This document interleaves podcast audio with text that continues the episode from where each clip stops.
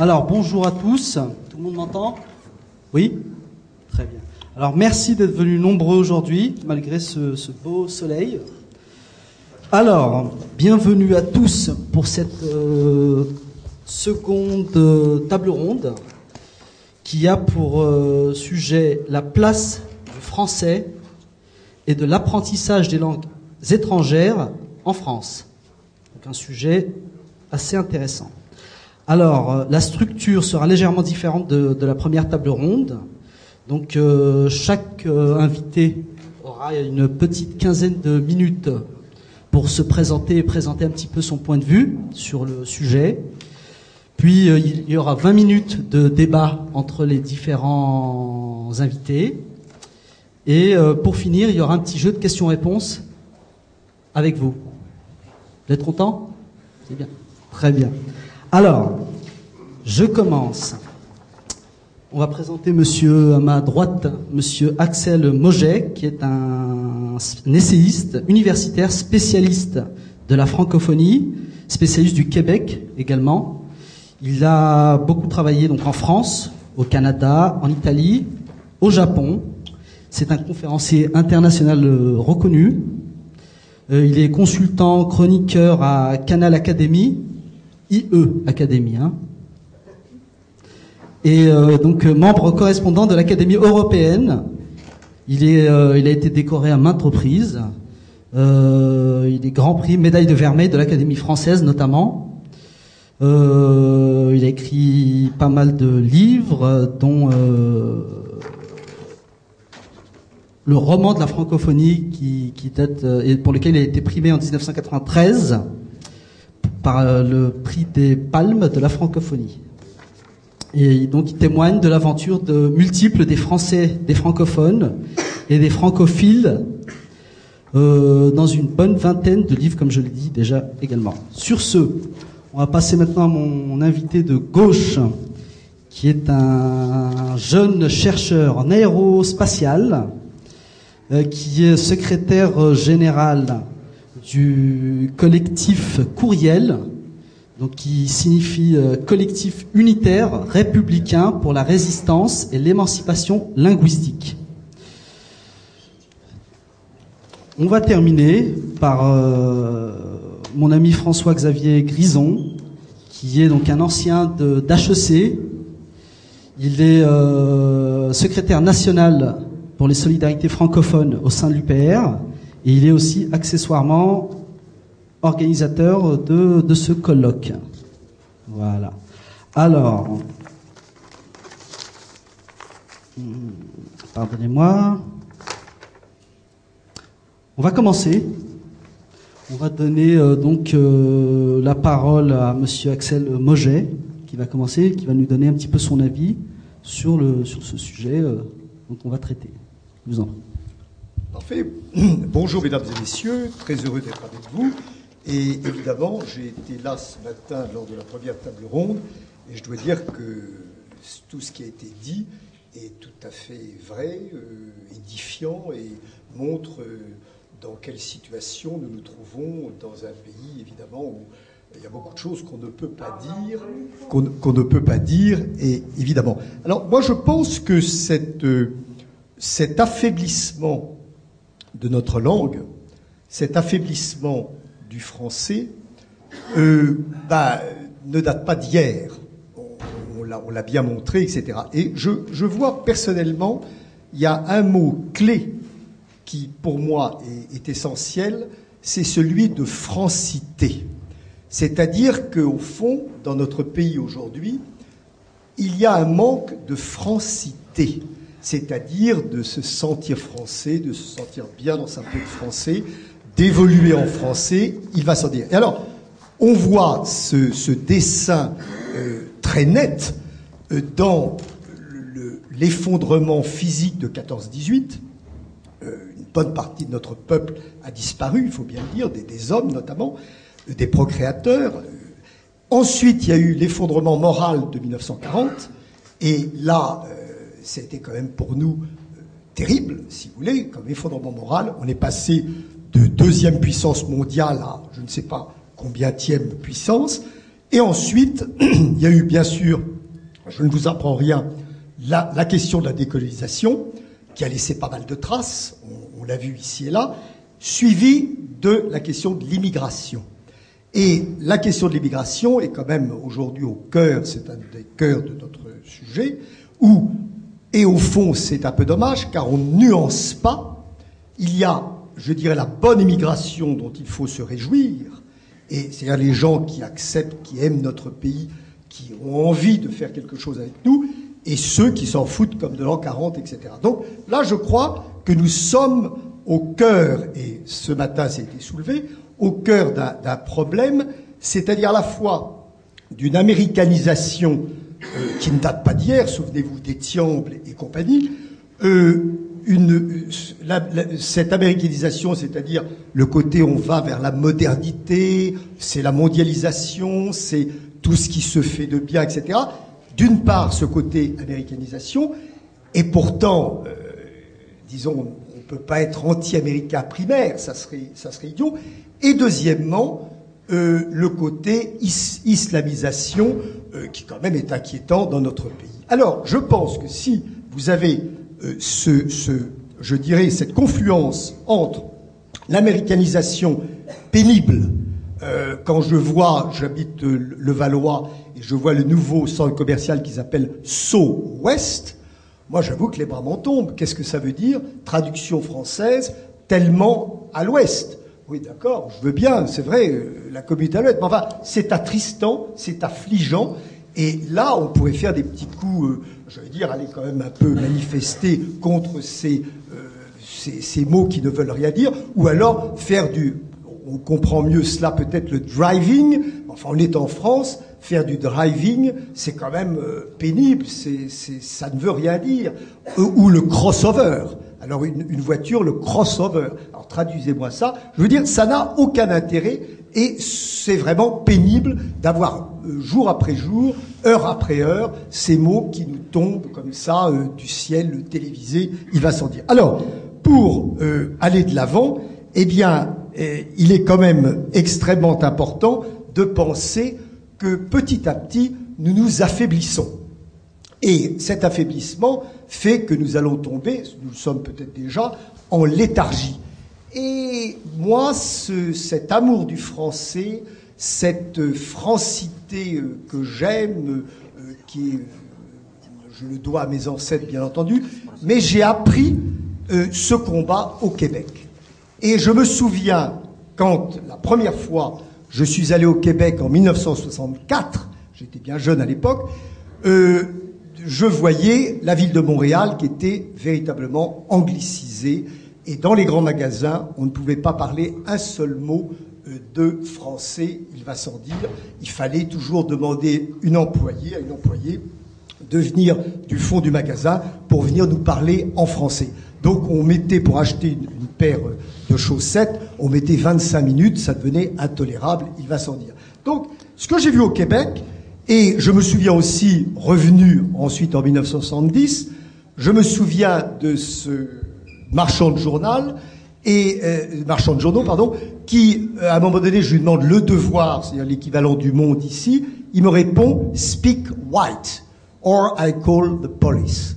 Alors, j'avoue que quand on est dans des situations pareilles, euh, ça devient un peu inquiétant. Alors, ce qui est grave, c'est que les Québécois, grâce notamment à mon grand ami Gaston Miron, poète euh, parmi euh, poètes de la résistance, eh bien, Gaston Miron et ses amis et les politiciens, une partie, une belle partie de l'élite québécoise, ils ont réussi, si vous voulez, à transformer la donne et à faire en sorte que le Québec, qui contrôlait le Québec francophone, qui contrôlait euh, à peu près 35% de leur économie, 30 ans plus tard, c'est-à-dire vers 1990-95, ont contrôlé à peu près 72-73% de leur économie. Donc, vous avez là un peuple méritant, méritoire, et je pense que le temps est venu, en France, de se poser les vraies questions. Elles ont été posées ce matin, il y en aura d'autres, mais il serait quand même grand temps que nous prenions conscience que notre pays est en train de foutre le camp très très vite à cause de cette confluence d'américanisation non comprise, non souhaitée euh, par moment, et cette islamisation qui est un peu pénible. Je ne mets pas, je ne refuse pas du tout euh, tous les immigrants, absolument pas. On en a besoin.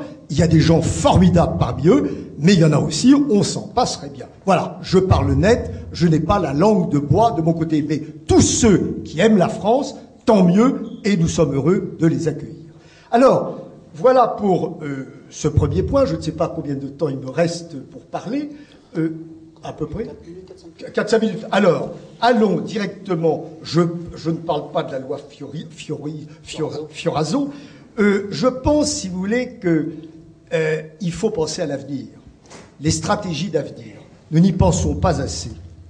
Et je crois qu'il serait grand temps, et peut-être grâce à ce parti qui est en train de, de naître, si vous voulez, grâce bien entendu à François Asselineau, euh, que je ne connaissais pas avant aujourd'hui, pour vous dire la vérité, il faudra organiser une vaste manifestation en faveur du français avec la participation de Français et de francophones.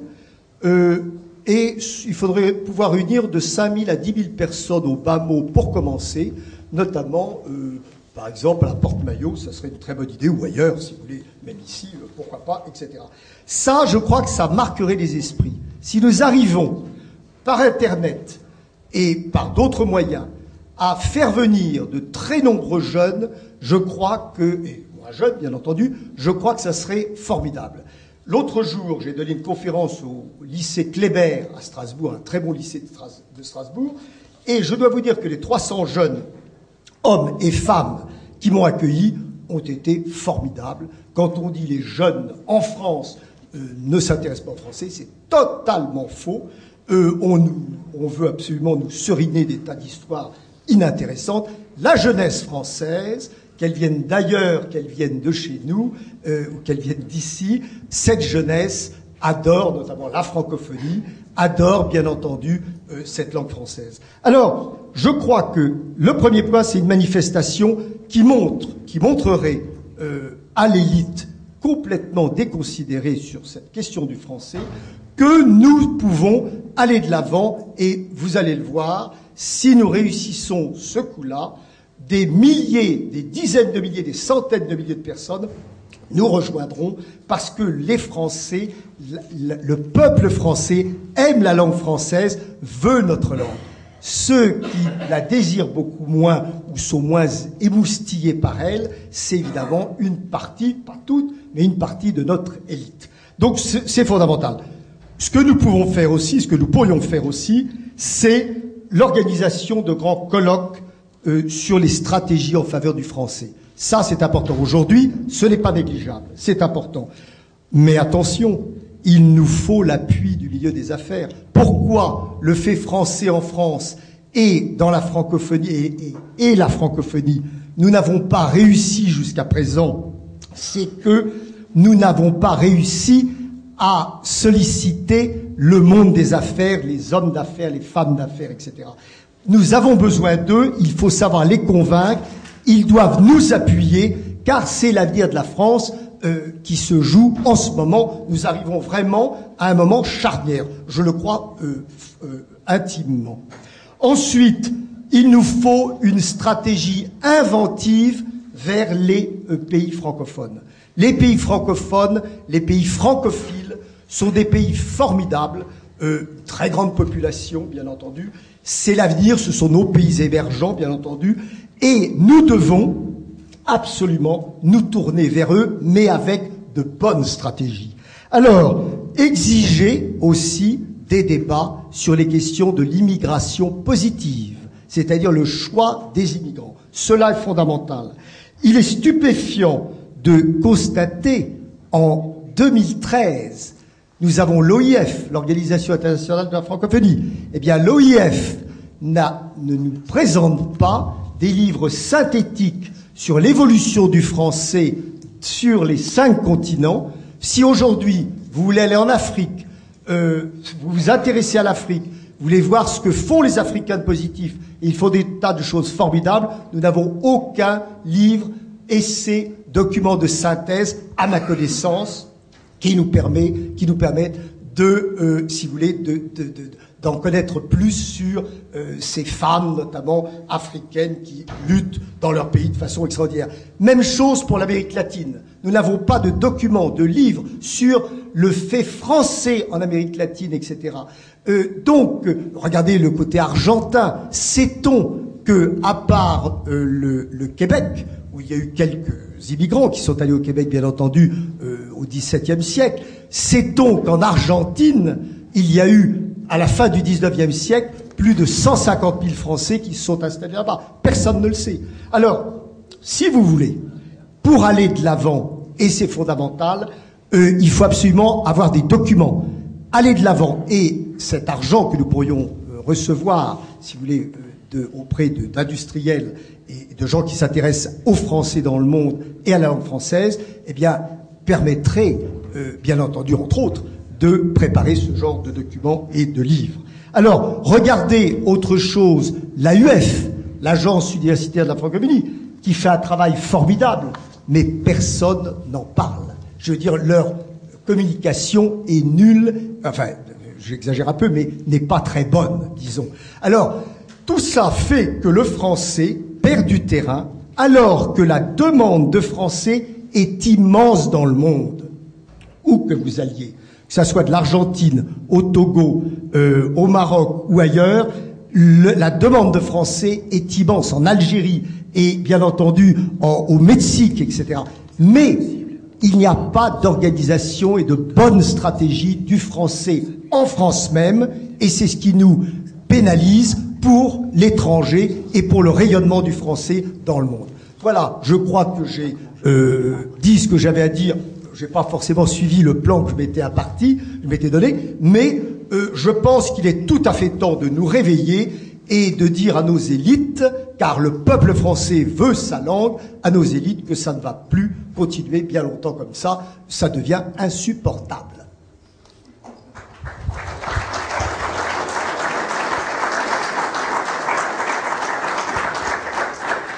Je vous remercie, euh, Monsieur Moget. On va passer maintenant la parole à Monsieur Grison directement, car euh, Monsieur Varnier souhaitait passer en, dernier. Alors, Monsieur Grison, c'est à vous. Merci. Euh, je, souhaite tout d'abord euh, rappeler brièvement, parce que c'est un, débat, mais euh, donc ça va de soi, mais si ça va sans dire, ça va encore mieux en le disant, comme disait je ne sais plus qui, enfin peut-être Talleyrand. C'est que les propos, bien sûr, qui sont tenus par les uns et les autres, n'engagent qu'eux-mêmes. C'est-à-dire que Monsieur Moget, il est certain que nous aurons des désaccords. Euh, non seulement vous et moi, mais probablement avec, euh, enfin même de manière certaine avec ce que pense l'Union populaire républicaine de façon plus générale. Lorsque vous parlez euh, de l'islamisation, par exemple, donc bon, ça fera l'objet peut-être d'un point dans le débat qui viendra ensuite. voilà, je pense que c'était important de, de, le rappeler un peu en préambule de mon intervention. moi, je, je, souhaite en fait reprendre les choses, je dirais poser quelques questions simples au fond, c'est ce qui permet d'essayer de, de, remonter un peu les, les causes aussi des, des, problèmes qui se posent. Euh, je vais peut-être changer de micro parce que je, je trouve pas qu'il soit très bon celui-là.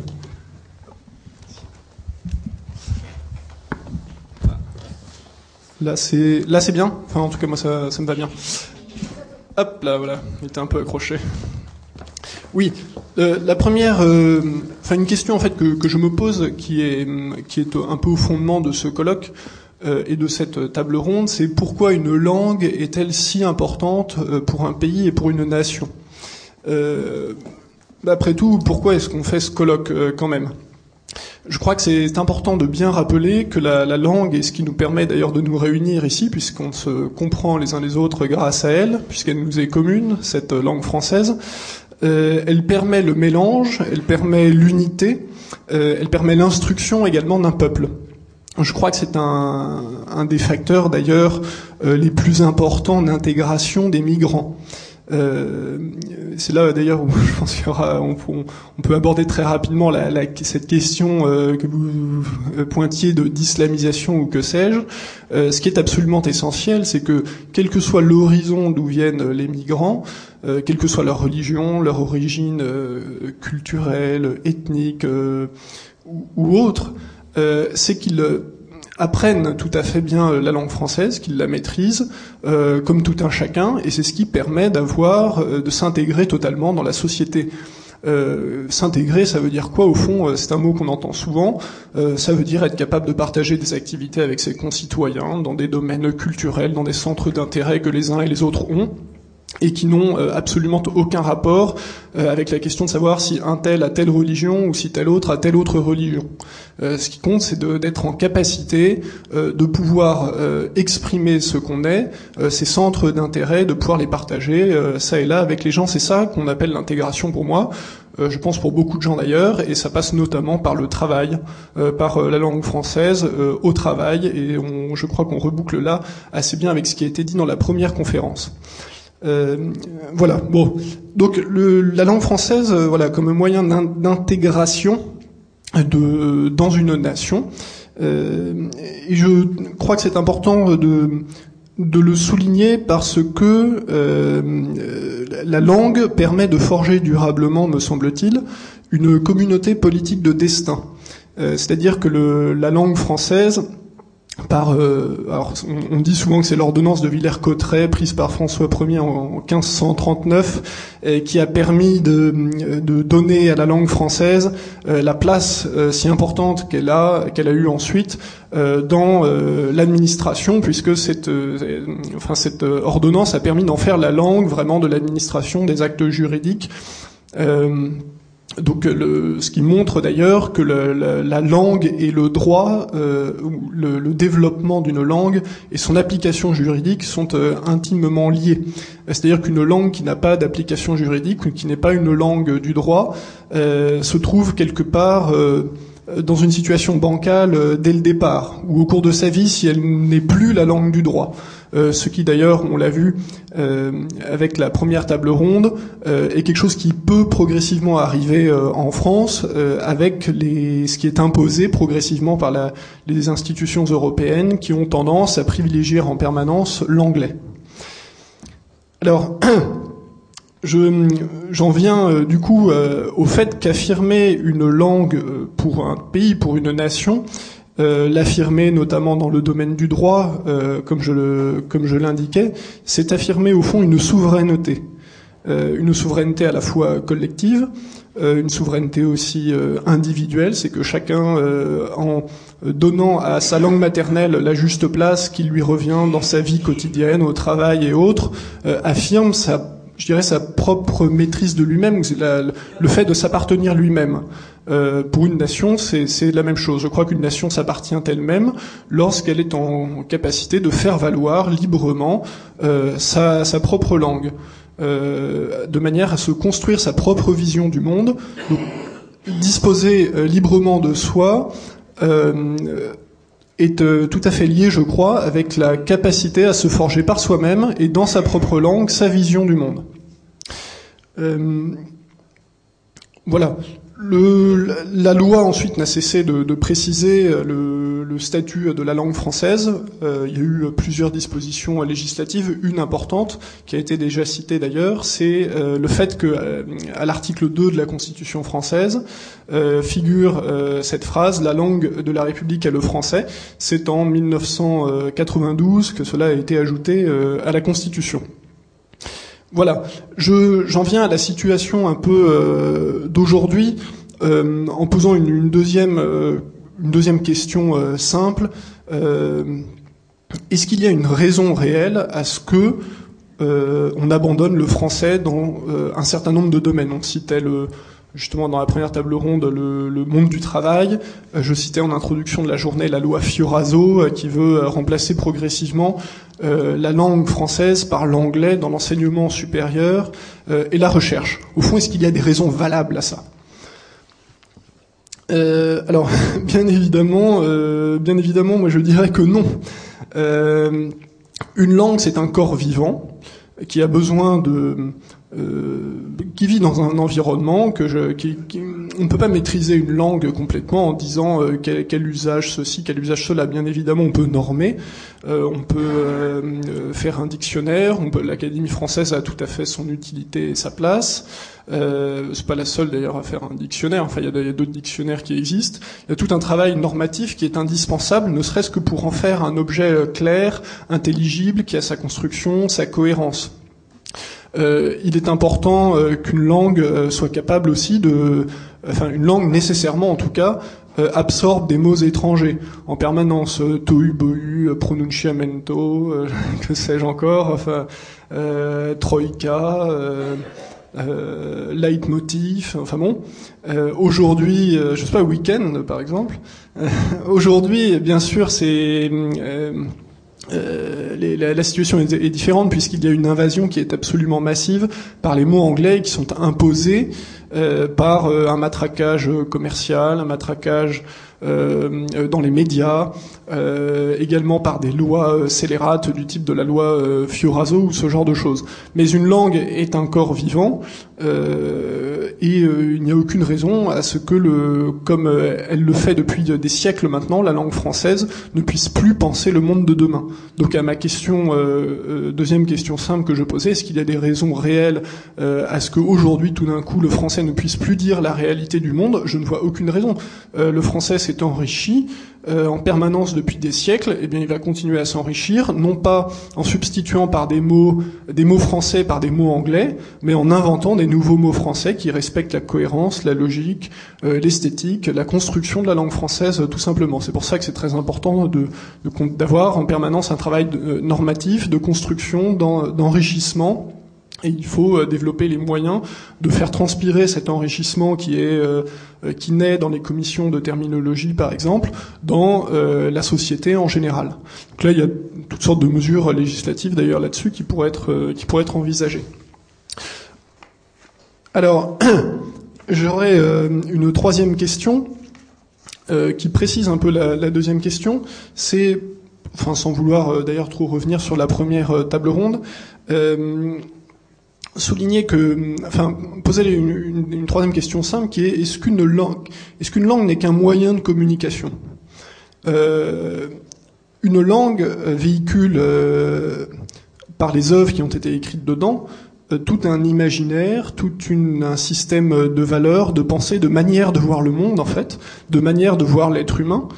Euh, et c'est d'ailleurs pour ça qu'on peut être tenté de lire tel ou tel texte, non pas dans, dans une traduction, mais dans euh, la langue originale dans laquelle ça a été écrit, parce que c'est ça, c'est l'attrait de l'original, c'est-à-dire de, de, de, remonter à la source même euh, de la pensée et de la vision, qui ne peut pas être retranscrite totalement dans une traduction.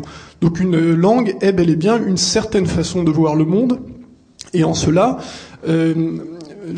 c'est bien évidemment non seulement un enrichissement de maîtriser des langues étrangères, euh, mais en plus c'est un facteur, je dirais, de euh, c'est un facteur de pouvoir. C'est-à-dire que c'est euh, une façon de, mieux voir les choses, de mieux les comprendre, mais également d'exercer son influence, d'apprendre des langues étrangères et, et je dirais mieux encore d'imposer une langue, c'est imposer d'une certaine façon son pouvoir aussi.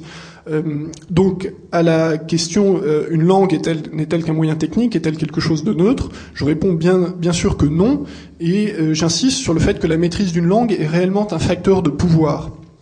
Le pouvoir a toujours une langue, c'est ce que je disais en introduction, c'est la langue d'élaboration et de rédaction du droit, c'est la langue d'élaboration de la norme, de la règle. C'est vrai au niveau d'un pays, bien sûr, d'une, d'une nation, c'est vrai aussi au niveau d'une entreprise, d'une multinationale, euh, et euh, c'est la raison pour laquelle euh, une entreprise française, par exemple une grande entreprise qui choisit de passer intégralement à l'anglais pour toute sa communication interne, sa communication externe et autres, donne un pont d'or en réalité à ses salariés qui sont anglophones de naissance. De sorte que progressivement, elle fait valoir la compétence linguistique sur la compétence professionnelle, qui est la, seule vraiment recherchée et la seule vraiment importante. Et on ne peut pas demander aux gens d'être excellents partout, d'être absolument excellents dans leur domaine technique, dans leur domaine productif, et puis en même temps de maîtriser absolument parfaitement l'anglais et d'être capable de retranscrire toutes les nuances euh, qu'ils ressentent dans, leur domaine de spécialité dans une langue qui n'est pas la leur, euh, dans l'anglais. Euh, J'ajoute que le, pour une entreprise, la langue, euh, pour une entreprise française, la langue française est un facteur nécessairement euh, pour ses salariés français de, de bien-être, parce qu'on parle mieux dans sa langue maternelle, on la maîtrise mieux, on est plus créatif, plus inventif, on a plus de mots, donc plus d'idées. Euh, il n'y a pas le terrible appauvrissement auquel conduit euh, un vocabulaire très réduit dans le monde des affaires euh, à travers le l'anglais générique ou l'anglais international. Également le, fait de maîtriser pour des salariés plusieurs langues étrangères, pas seulement l'anglais bien sûr, mais plusieurs langues étrangères, permet d'améliorer aussi la compréhension des marchés mondiaux, est un facteur également de d'efficacité dans les exportations, euh, car il est faux de dire que la langue internationale euh, est l'anglais. Déjà, il y a une multité, multitude, pardon, de une, une, pluralité de langues internationales. Le russe, par exemple, les, les, la, la, Russie et toute une série de pays qui sont autour de la Russie communiquent en russe.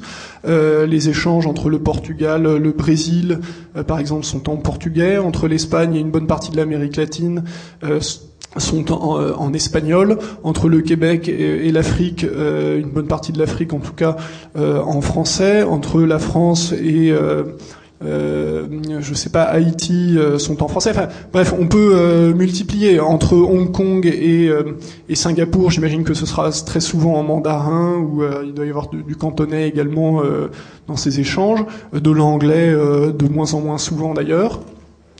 Euh, bon, on pourrait euh, multiplier encore et parler de la langue arabe également, qui est une langue tout à fait euh, importante. Au-delà de ça, je dirais que la, la langue internationale, s'il fallait parler de la langue internationale dans le milieu des affaires, je dirais que c'est la langue du client. Si vous êtes un exportateur français, que vous avez un client en Argentine et que vous vous retrouvez en concurrence avec un producteur espagnol qui veut vendre également à son client argentin, euh, si vous êtes français et que vous arrivez avec votre petit anglais euh, pour aller expliquer à l'Argentin à quel point euh, votre produit est magnifique, vous allez vous partez avec un désavantage concurrentiel absolument énorme par rapport à l'exportateur espagnol qui va immédiatement présenter son projet en espagnol à son client argentin. Euh, donc euh, là, vous vous retrouverez avec les cours que vous aurez eu à la fac euh, en anglais grâce à Madame Fioraso, et vous vous direz, mais on s'est bien moqué de moi quand on m'expliquait que on allait devenir je ne sais quoi compétitif dans la mondialisation ou je ne sais quelle autre fadaise. la réalité, c'est qu'il faut pour un pays comme la France s'ouvrir non pas sur euh, la sphère exclusivement anglo-américaine, qui est en réalité une terrible fermeture, parce que les gens qui parlent anglais de naissance, c'est qu'une petite partie du monde, toute petite partie du monde en réalité. Euh, il faut non pas faire cela, c'est-à-dire euh, non pas faire ce qui est en train d'être fait, euh, mais au contraire mettre un coup d'accélérateur sur l'apprentissage effectif des langues étrangères, de celles que je citais par exemple, le russe, le chinois, l'arabe, l'espagnol, le portugais, bien davantage. Aujourd'hui, 95% des jeunes Français apprennent l'anglais en langue vivante numéro 1. Euh, là, ça devient, euh, enfin, c'est très problématique. Ça veut dire que des pays qui auraient des stratégies linguistiques différentes de la nôtre euh, pourraient se placer dans des situations qui, sur le plan de la concurrence, sont beaucoup plus favorables que la nôtre, la nôtre qui est en train de verser vers une espèce d'unilinguisme total sur l'anglais. non, il y a, y a tout le reste. Il y a tout le reste, effectivement. voilà, je terminerai euh, rapidement par quelques propositions. Je pense qu'il ne doit pas me rester euh, beaucoup de temps en fait. Euh, trois minutes, c'est ça. Bon, trois minutes, bah, c'est pas mal. Alors j'en ai esquissé un petit peu pendant le pendant mon petit propos. Hop, voilà. J'ai résumerai en trois axes. le premier axe, c'est manifester une intransigeance francophone. Euh, c'est-à-dire qu'il y a des choses qu'on peut accepter, puis il y a des choses qu'on ne peut pas accepter. Euh, je vous décline ça euh, rapidement. notamment déjà faire respecter la loi tout bon, qui est régulièrement violée, comme on l'a rappelé ce matin, euh, la faire respecter en ce qui concerne notamment les colloques qui se tiennent en France. Je boucle avec le sujet de la recherche. Euh, et d'après cette loi, les colloques sont censés se tenir en français, euh, de sorte que le français reste une, enfin reste et puis se développe, hein, parce que c'est, on n'est pas dans le registre de rester, de demeurer, de, de, se protéger ou que sais-je. On est dans une logique de bien évidemment se défendre et de promouvoir, c'est-à-dire d'être dans une logique aussi expansionniste, de développement. Euh, c'est-à-dire que les colloques doivent être en français, le français doit se développer comme langue de science, s'enrichir comme langue de science et demeurer la langue pivot de toute manifestation scientifique en France. S'il faut payer davantage dans le fonds Pascal, qui est le fonds qui permet de doter les réunions scientifiques d'un dispositif de traduction, eh bien il faut le faire. Parce que les colloques euh, intégralement en anglais, alors qu'il y a une ou deux personnes dans la salle qui parlent pas français, c'est absolument intolérable, c'est illogique, ça contraint les chercheurs, les gens euh, qui qui, les, enfin, les, orateurs à parler dans une espèce de sabir qu'ils maîtrisent plus ou moins bien, qui est généralement très appauvri. Euh, ça oblige tous les gens en face à comprendre ce sabir, euh, donc tous les gens qui ne parleraient pas anglais seraient exclus euh, d'office du colloque. Euh, ça viole la loi en plus, comme euh, je viens de le rappeler, et ça donne un avantage compétitif. Encore, j'insiste sur le, le non-sens économique complet de vouloir imposer l'anglais. Euh, ça donne un avantage compétitif considérable aux locuteurs anglophones qui eux seront en capacité euh, de dire précisément ce qu'ils pensent avec toute la nuance euh, nécessaire, alors que en face le chercheur français, bon qui pourra être absolument excellent dans physique quantique, lui aura une pensée qui apparaîtra peut-être un petit peu grossière parce qu'il n'aura pas été en capacité de l'exprimer avec toute la nuance requise. Euh, j'ajoute que on parlait des documents dans, dans les entreprises. Oui, là il y a des mesures législatives aussi à prendre, très claires, euh, sur le fait euh, que toute documentation doit être en français dans les entreprises. D'ailleurs, ça poussera les entreprises à avoir certaines stratégies en matière de communication linguistique, enfin de, de choix linguistique dans leur internationalisation, parce que toutes les entreprises n'ont pas le même comportement linguistique dans leur rapport avec leurs filiales étrangères, par exemple.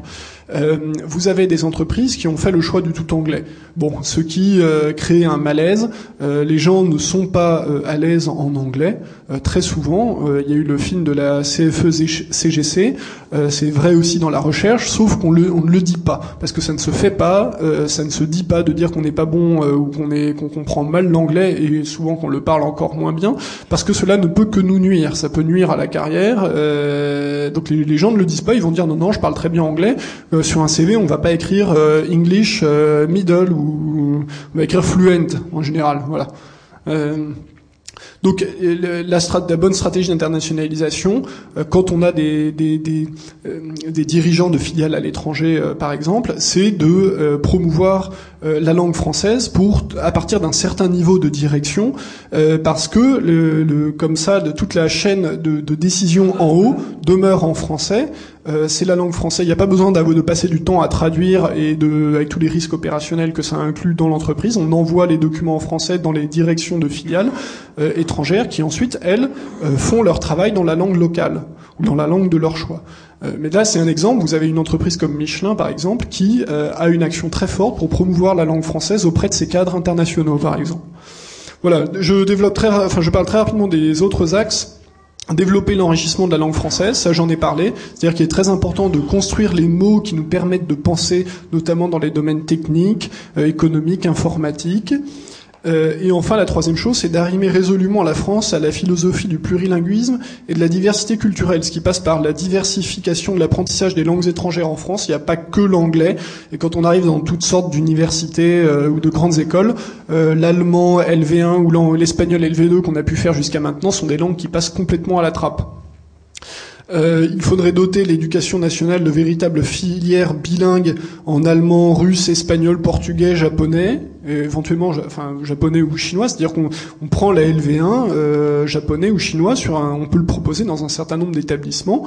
Euh, ça, produit, ça, ça forme quelques personnes, enfin quelques dizaines, quelques milliers de personnes chaque année qui parlent un chinois à peu près correct, un japonais à peu près correct à la sortie du bac, un portugais à peu près correct, un espagnol à peu près correct, et qui sont des gens qui après vont être totalement, qui vont avoir un, un, un, un attrait, alors après qui vont le faire fructifier ou pas, mais qui vont être en relation, qui vont être en capacité de créer une relation euh, précise, enfin approfondie avec des régions entières du monde, ce qui est très positif euh, pour notre pays.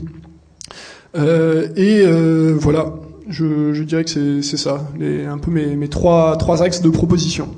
Je vous remercie.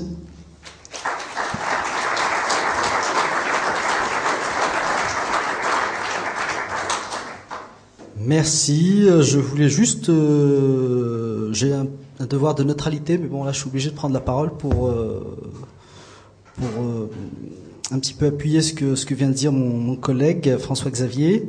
Il est euh, il est certain qu'apprendre les, les les langues étrangères, c'est aussi apprendre les cultures étrangères, d'apprendre à, à, à, comprendre les les différents peuples qui peuplent notre planète et de créer ou de recréer avec eux des liens politiques, économiques, culturels. Et ça commence par là.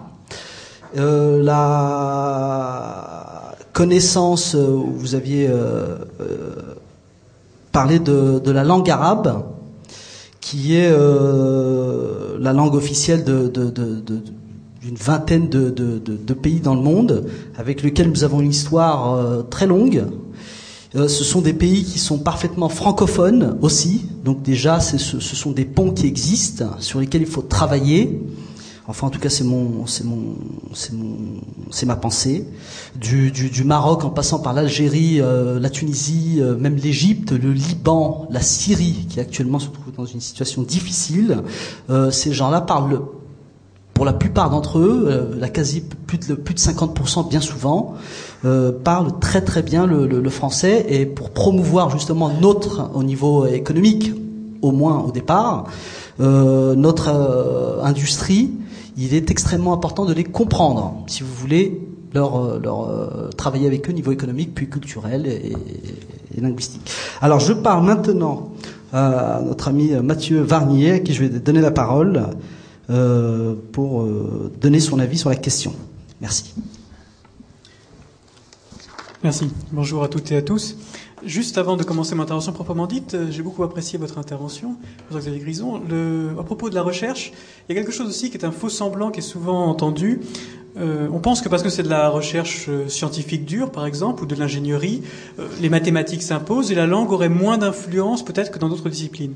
On oublie que, or peut-être en mathématiques, et encore nous, y reviens, nous pourrions y revenir, euh, la science a rarement des bons indiscutables. Quand vous faites une invention, vous, quand vous faites un article, quand vous publiez une nouvelle méthode, vous améliorez certains critères au détriment d'autres. Hein, rien ne se crée, rien ne se perd. Bon. Et finalement, ce qui fait l'intérêt de votre méthode, c'est la façon dont vous arrivez à la vendre. Vous avez créé une nouvelle façon de calculer euh, telle pièce mécanique, vous avez créé euh, une nouvelle euh, architecture pour une aile d'avion.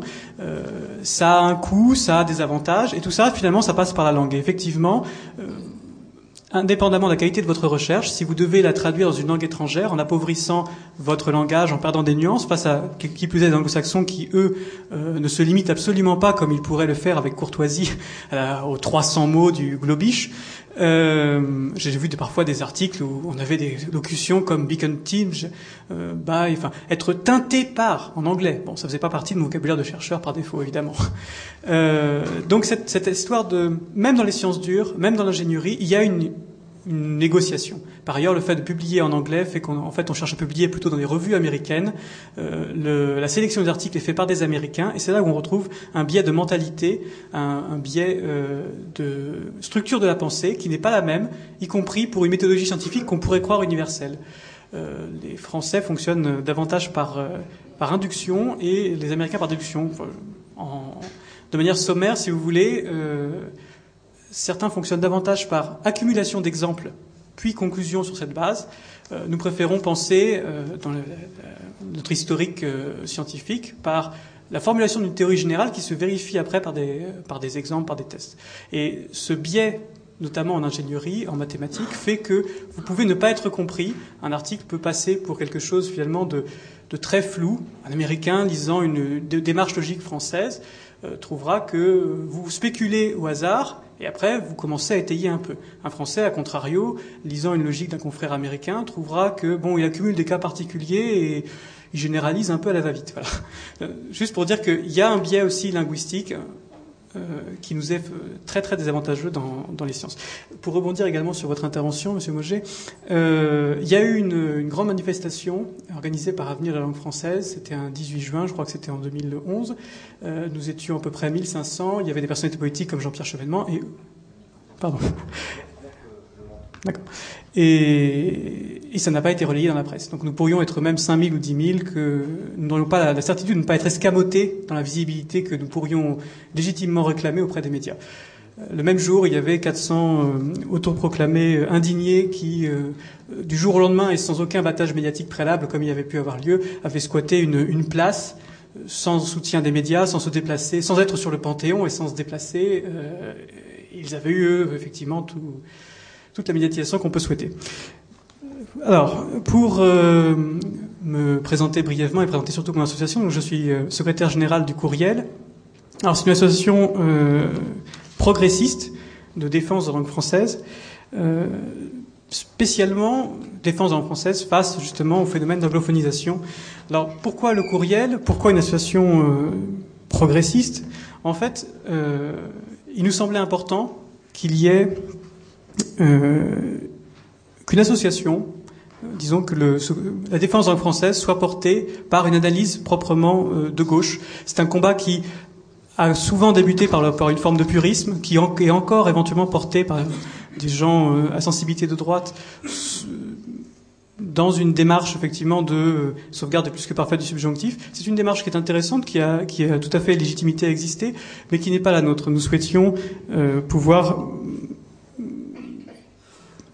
parler davantage des conséquences sociales de l'anglophonisation, euh, spécialement en fait témoigner auprès des victimes les plus vulnérables, c'est-à-dire le monde ouvrier, le petit salariat, tous les gens qui ne sont pas allés faire leurs études à Cambridge et qui n'iront pas passer leurs vacances dans le Sussex.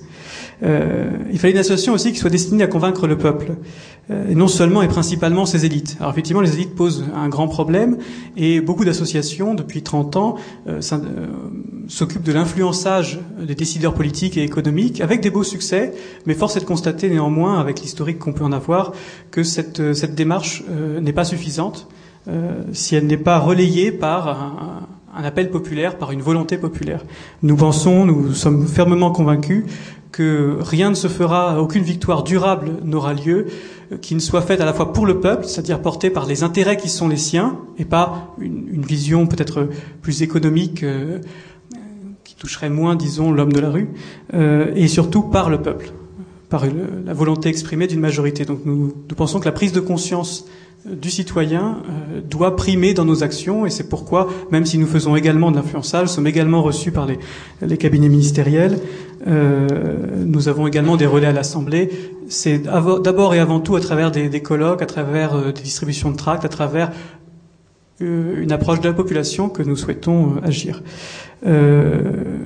Enfin, effectivement, il nous paraissait important que notre défense en langue française ne soit pas suspecte de purisme et puisse défendre la langue dans tous ses usages, euh, la langue, euh, les usages bons ou mauvais, populaires ou littéraires, imagés ou académiques, la langue vivante euh, tant qu'elle l'est.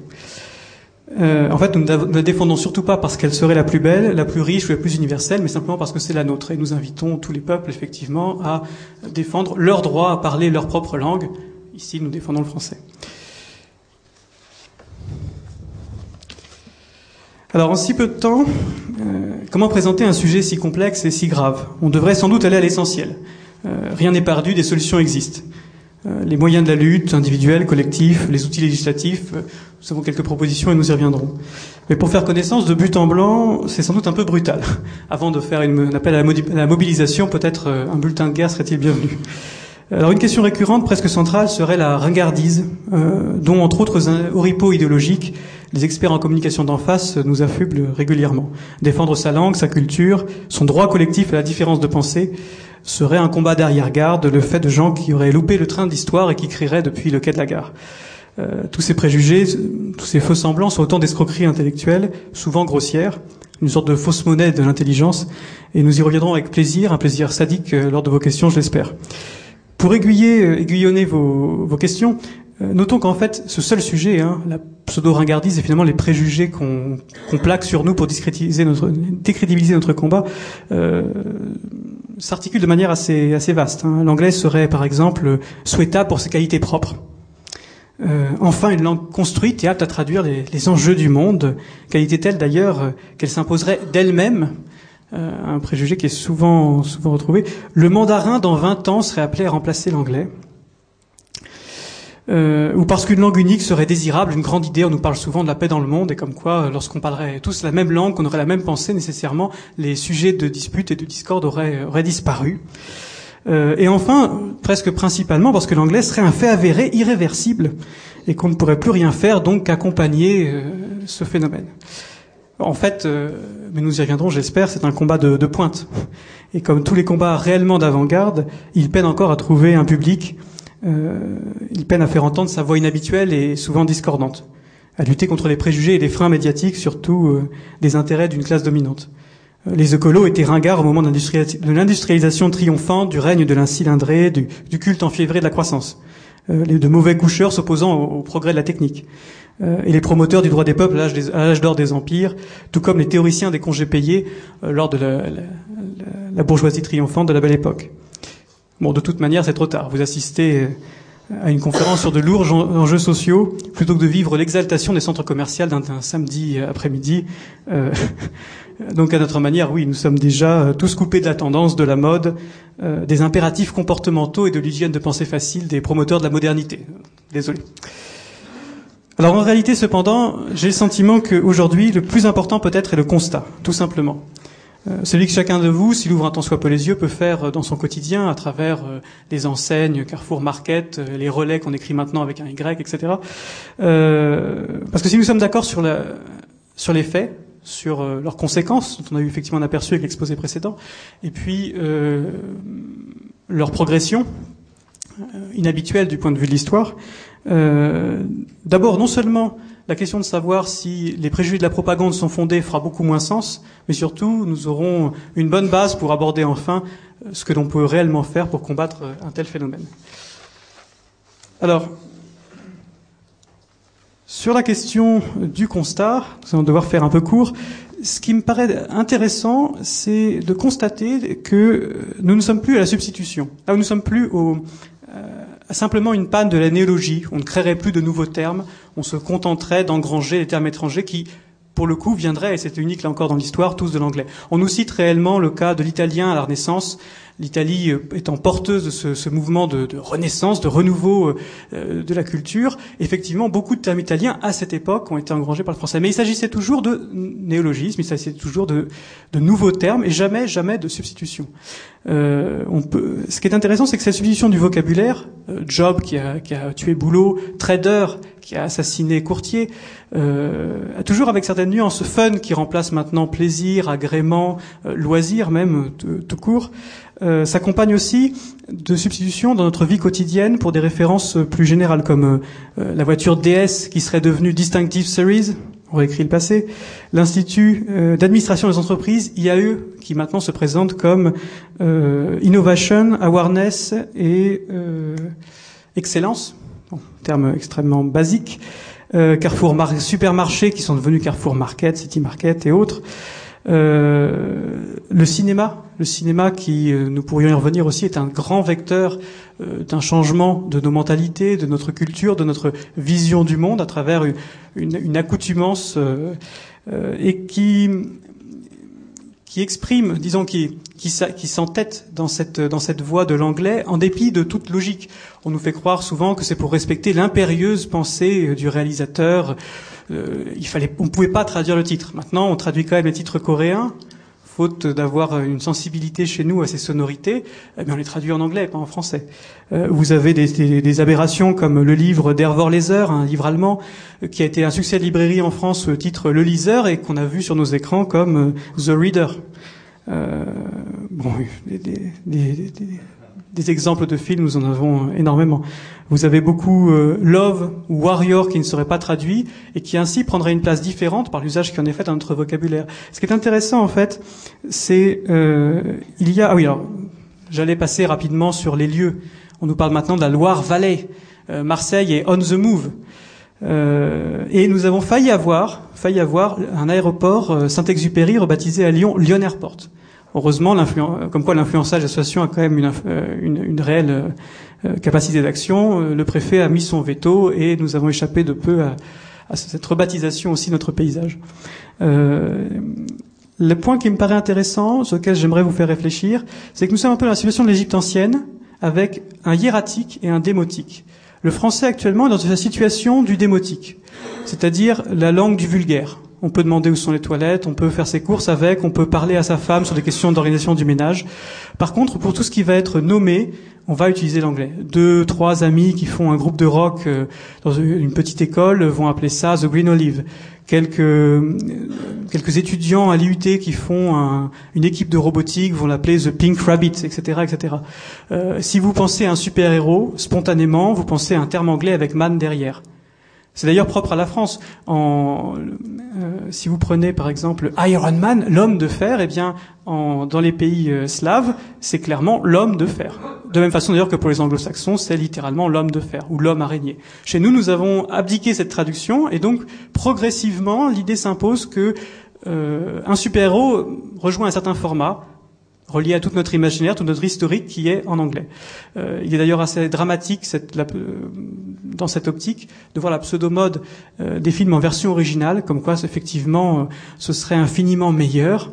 Euh, eh bien pour, la, pour 90% de la population, a priori non, puisque faute d'avoir passé du temps dans ces pays, on a peu de chances de faire à la volée, en s'intéressant au film, une traduction d'une qualité équivalente à celle qu'aurait fait un traducteur, en essayant de se mettre à la place enfin, d'effectuer de, la transposition culturelle et pas seulement du vocabulaire, en le faisant de manière calme et en ayant effectivement une formation universitaire niveau bac plus 6 pour, euh, pour y parvenir. Euh, mais ça veut dire que finalement, progressivement, toutes les petites phrases qui s'imprègnent dans votre imaginaire, tout, euh, tout ce qui nourrit effectivement votre vision du monde, est emprunté à l'anglais. Euh, on a la chance, par exemple, à l'époque où est passé Star Wars, Maintenant, on ne dit plus que Star Wars. Enfin, à l'époque, c'était encore la guerre des étoiles. D'avoir cette locution qui est devenue euh, très euh, presque proverbiale chez les étudiants, que la force soit avec toi. Bien en anglais, c'est May the force be with you. Et il est certain que si le film repassait maintenant, nous n'aurions que cette version. Et faute d'avoir reçu de, prime abord, à travers la première version du film, euh, une traduction commune, nous en serions réduits à utiliser effectivement ce genre de locution pour faire référence à ce type d'imaginaire. Euh, alors il va falloir que je, conclue le monde du travail, nous l'avons vu, euh, l'avons vu préalablement. Dans le constat, effectivement, il faudra absolument que nous revenions sur la partie économique. Pour vous donner juste quelques chiffres afin de lancer également cette partie, le rapport Grain, notamment, euh, citait à 10 milliards le transfert, juste pour la seule Angleterre, du fait de la prééminence de l'anglais dans nos sociétés. Alors transfert qui était lié à énormément de, de, de choses, notamment le fait que eux n'apprennent pas de langue étrangère, c'est donc une somme qui leur est économisée et qu'ils peuvent faire fructifier ailleurs. Du fait de tous les efforts au niveau des entreprises, au niveau de la collectivité, à travers les universités, l'enseignement, collèges, lycées, etc., qui sont faits pour promouvoir l'anglais, et à travers, de manière beaucoup plus informelle et plus difficile à chiffrer, tout ce travail gratuit qui est effectué euh, directement par tous nos étudiants qui cherchent désespérément à avoir leur stage, leur boulot d'été en Angleterre, parce que quel que soit le niveau de salaire finalement qu'ils reçoivent, ils reçoivent surtout le sésame d'anglais, la capacité de mettre dans un CV l'amélioration de leur communication dans cette langue qui les rendra accessibles au marché du travail. Euh, un autre phénomène également, c'est par exemple, hein, ce sera peut-être le dernier point que j'aborderai dans ce, cette, cette, présentation initiale. Euh, sachez qu'en France actuellement, la plupart de nos émissions télévisées, nos, nos, nos, séries, euh, nos films sont tournés en anglais et traduits ensuite seulement en, en français de sorte qu'en fait, nous assumons les coûts de traduction de nos propres séries.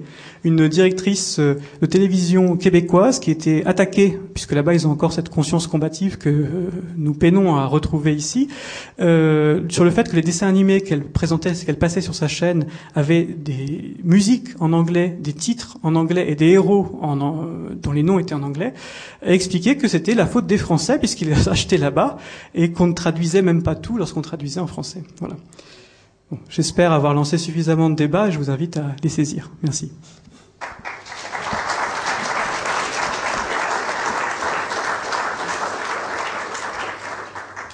Merci Mathieu. Pour ma part, je tiens juste à attirer votre attention sur euh, une conférence qui a été donnée en 2011 par euh, notre ami Mathieu qui s'appelle euh, Tout anglais, non merci.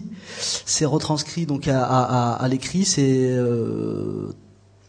très rapide à lire et c'est vraiment, vraiment, vraiment très intéressant pour tous ceux qui voudraient approfondir un peu le sujet. C'est très bien écrit et très bien documenté. Bon, j'ai vu qu'il y avait Monsieur moustache là-bas qui a, commencé. Ensuite, vous.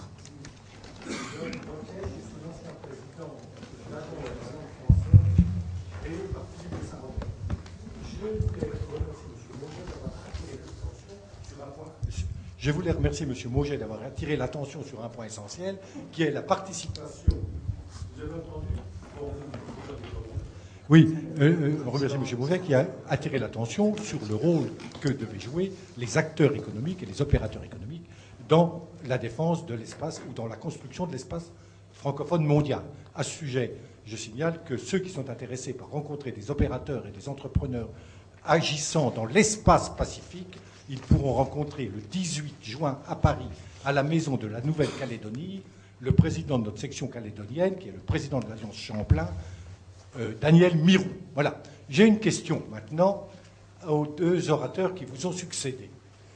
Vous, Monsieur Grison, vous avez insisté sur, j'ai bien compris, la langue française un peu comme un des fondements, sinon le fondement, de l'identité ou de l'unité nationale française. Bien. Et Monsieur l'orateur suivant un peu élargi le débat en liant la langue française à la euh, construction des luttes populaires, l'appropriation, etc. Pour résumer d'un mot, court votre propos dense. Je vous poserai la question suivante. Est-ce qu'il n'y a pas le risque Il se trouve que j'ai préfacé pour l'IHEDN une étude sur la langue française, etc., et qui mettait bien en évidence la distinction que l'on pouvait faire entre francophilie, concept politique, qui aime la France, et francophonie, qui aime, ou en tout cas qui utilise la langue française.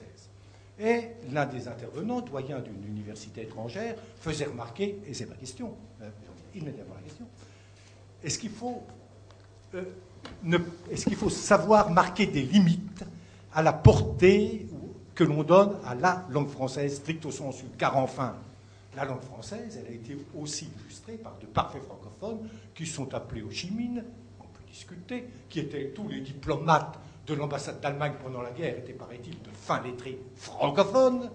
Paul Pot était un parfait francophone, et je ne parle pas de Maurice, Maurice Torres et d'autres. Alors, est-ce qu'il n'y a pas, effectivement, l'intérêt de la langue française n'est-il pas aussi de savoir fixer ses propres limites dans le champ idéologique, politique et culturel, et de ne pas en faire une espèce de nouvelle religion qui permettrait de couvrir ce qu'il y a de meilleur et ce qu'il y a de plus criminel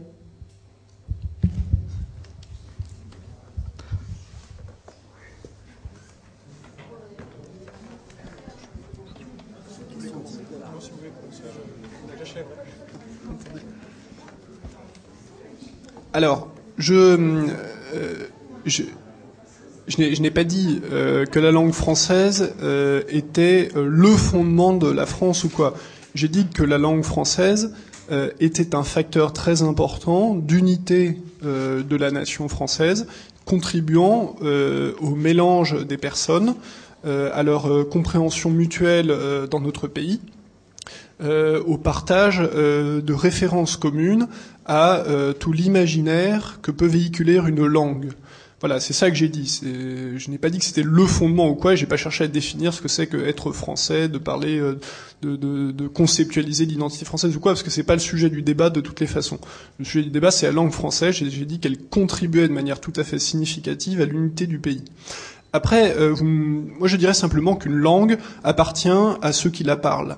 Euh, vous dites euh, Ho Chi euh, on pourrait élargir ça de façon plus générale à toutes les luttes anticoloniales. Lorsqu'il s'est agi de cette période historique qui est la décolonisation, on pourrait parler également de l'Algérie. tous les, toutes les personnes qui combattaient le colonialisme se sont exprimées notamment en français. vous pouvez trouver dans les archives de de l'INA, euh, notamment une interview moi que j'avais regardée que, je trouvais intéressante euh, du général Giap, enfin ils disent Ziap je crois au Vietnam, euh, qui qui parle dans un français tout à fait très beau, très avec avec du vocabulaire, avec un vocabulaire choisi, précis, qui explique, on, on l'interroge sur le, la défense du Nord-Vietnam, il dit que vous comprendrez que je ne peux répondre qu'avec des généralités précises ou des précisions générales si vous préférez. Euh, c'est très agréable à écouter. Tout ça pour vous dire quoi? Euh, Pour vous dire que euh, ben, une langue ne, va pas prendre parti dans un sens ou dans un autre. C'est une arme que chacun peut utiliser en fonction des buts qu'il compte atteindre. Voilà, une langue appartient à ceux qui la parlent. je ne peux pas en dire beaucoup plus. Notons qu'en Tunisie, on a vu fleurir des panneaux Ben Ali dégage en français. Euh, donc c'est encore quand même une langue qui semble porteuse de certaines valeurs d'émancipation, même si effectivement euh, tout son passé n'est pas forcément euh, à reprendre. Ceci dit, faut-il que les Allemands renoncent à, l'allemand parce que c'était la langue d'Hitler? On peut se, poser la question. Une, langue, une langue véhicule des valeurs de la même façon qu'un pays se choisit une histoire. Effectivement, elle, est, elle, est, elle peut être appropriée par tous Certains en font un usage qu'on peut regretter sur un plan historique. Euh, néanmoins, c'est aussi tout un corpus de textes, c'est aussi toute une progression de la pensée au niveau des Lumières, dont on peut choisir. Un héritage finalement est toujours choisi. Et on peut choisir cet héritage et regretter de risquer de le perdre, d'en être coupé euh, par le passage, notamment en tout anglais. Et ce n'est pas nécessairement parce que certains, effectivement, ont fait d'outils, ont utilisé l'outil langue française à des fins de propagande qui nous paraissent tout à fait déplacées ou franchement euh, euh, nauséabondes actuellement, que la langue en elle-même s'en est imprégnée et que nécessairement elle véhicule maintenant dans ses concepts ce, genre de dérive. Que dire? Euh, Notre combat, en tout cas au niveau du courriel, et c'est le cas de la plupart des, militants de cette cause, est un combat pour la diversité qui se traduit, la diversité ici, euh, pour nous Français, étant la défense de la langue française. Mais c'est un combat qui n'est pas coupé de la défense aussi de l'usage des langues régionales, d'éviter qu'elles ne disparaissent. C'est un combat qui n'est pas coupé euh, de la défense de l'espagnol en Espagne, du chinois en Chine, le chinois lui-même étant d'ailleurs euh, agressé puisque le, gouvernement a pris récemment des dispositions, je crois que c'est à peu près un an et demi, euh, pour imposer aux médias l'usage du chinois dans les journaux puisqu'ils euh, étaient truffés d'acronymes et de termes anglais qui nuisaient à la diffusion des termes équivalents en mandarin. Prochaine question? Attendez. Monsieur. Merci. Bernard Raymond, actuellement président de Paris-Québec et directeur du Centre d'études du Québec à la Maison des sciences de l'homme.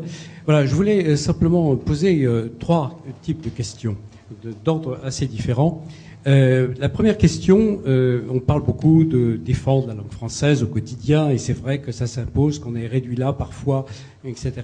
Mais est-ce qu'on pense assez à dire et à clamer très fort les acquis qu'il faudrait déjà commencer à défendre à un niveau plus élevé, il se trouve que je me suis battu pendant plus de 30 ans dans l'institutionnel à ce sujet, et notamment à la délégation aux fonctionnaires internationaux à Matignon, comme chargé de mission à la, francophonie.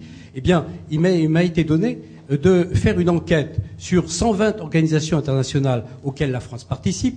Et il faut savoir, ça c'était il y a une dizaine d'années, il faut savoir que euh, j'avais pu faire cette enquête sur 40 organisations, effectivement, dans le système des Nations Unies et à l'extérieur. Et il faut savoir que à peu près 20% des, organisations internationales à l'époque avaient le français comme une de leurs langues officielles, à commencer, comme vous le savez sans doute, par le secrétariat général des Nations Unies, même si la pratique ne correspond pas toujours au statut de la langue, euh, qu'il y avait euh, 20%, 20 autres de, euh, du français qui était euh, utilisé comme langue de travail courante parmi cinq ou six langues de l'organisation, commencée à l'époque par l'Assemblée euh, générale des Nations Unies, et que 60% des organisations avaient le français comme langue de référence, de langue faisant foi, comme on disait à l'époque, hein, liée au sens particulièrement juridique, à la vertu particulièrement juridique euh, portée à notre langue. Il faut savoir qu'encore aujourd'hui, hein, la Cour européenne de justice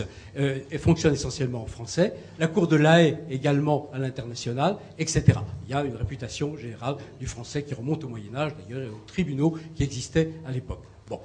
Simplement, je voulais rappeler ça. Est-ce qu'on le prend suffisamment en compte? Et évidemment, indépendamment des institutions qui sont qui, euh, démissionnent en race campagne en la matière, n'est-ce pas? Est-ce que euh, la population, est-ce que l'opinion est suffisamment au courant de tout ça?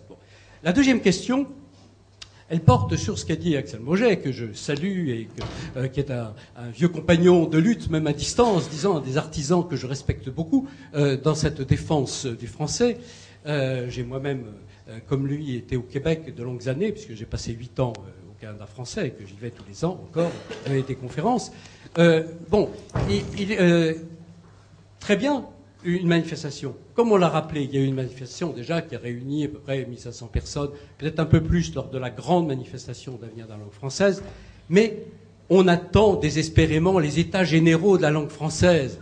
Cet appel du français, il est dans toutes sortes d'organisations. Je ne méconnais pas euh, l'intérêt particulier de cette organisation. Il faut des fers de lance, il faut à la fois des, organismes qui réveillent, car on est dans un état quasi léthargie en la matière, mais il faut aussi savoir qu'il y a des tas de gens qui se battent, euh, non seulement au niveau individuel, mais au niveau associatif, et qu'il faudrait enfin les rassembler. Or, chacun compte sur le voisin pour le faire. Hein. J'ai mon ami Albert Salon, pour ne pas le nommer, euh, qui va dire genre, oui, mais tu comprends, il faudrait que ce soit le gouvernement qui ait l'initiative. Vous imaginez, si on attend euh, le gouvernement pour avoir l'initiative en la matière, on peut attendre longtemps. La troisième chose, c'est, euh, eh bien, euh, est-ce que, justement, on parlait politique, est-ce qu'on a conscience de ce qu'il faut un vrai combat politique en la matière, qu'il s'agit d'interpeller nos élus? Je vais vous donner une anecdote qui n'est pas une anecdote, qui est un récit tiré d'un passé récent. Hein. Non seulement on n'est pas capable de défendre nos acquis au niveau institutionnel et international en particulier, non seulement on euh, n'arrive pas à répondre à, je suis d'accord avec lui, à la masse énorme de demandes de Français à travers le monde, avec, dans tous les secteurs qui ont été euh, signalés, hein, mais on refuse d'accueillir valablement les gens qui se recommandent de cette langue et qui en sont un symbole. Dans mes fonctions de président de Paris-Québec et de directeur de, de ce centre d'études québécoises, j'ai eu l'occasion récemment d'assister à cette scène navrante.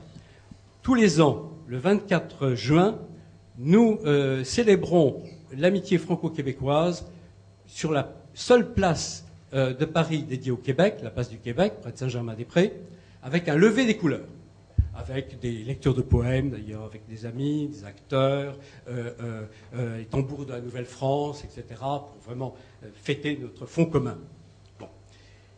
Cette année, vous savez sans doute que le Québec a un gouvernement souverainiste, même si c'est d'une courte tête, mais en tout cas, il a évidemment un intérêt particulier pour la langue française. Et on m'a démarché officieusement pour me dire voilà, est-ce que vous pourriez voir auprès de la mairie du 6e qui nous accueille euh, d'habitude avec son maire adjoint ou le deuxième adjoint, etc., malgré la présence du délégué général qui a rendu ambassadeur, il y aura deux ministres au moment donc de cette fête, car ils tiennent à montrer combien ils sont sensibles à tous les gestes de la France et combien cette relation franco-québécoise leur est centrale.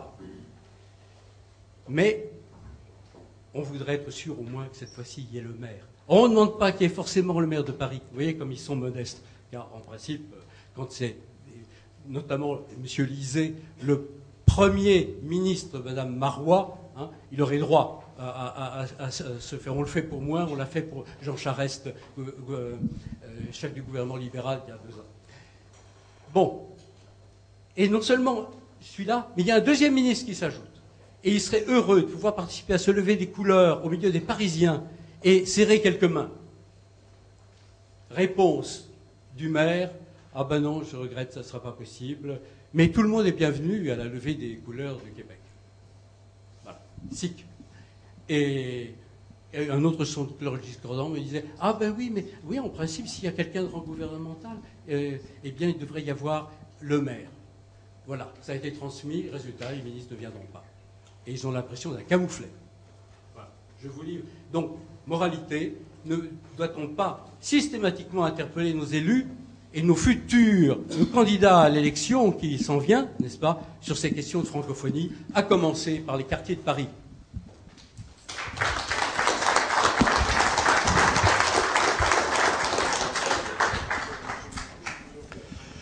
Oui, je salue Bernard Raymond parce que c'est un vaillant combattant de la langue française depuis longtemps et il continue.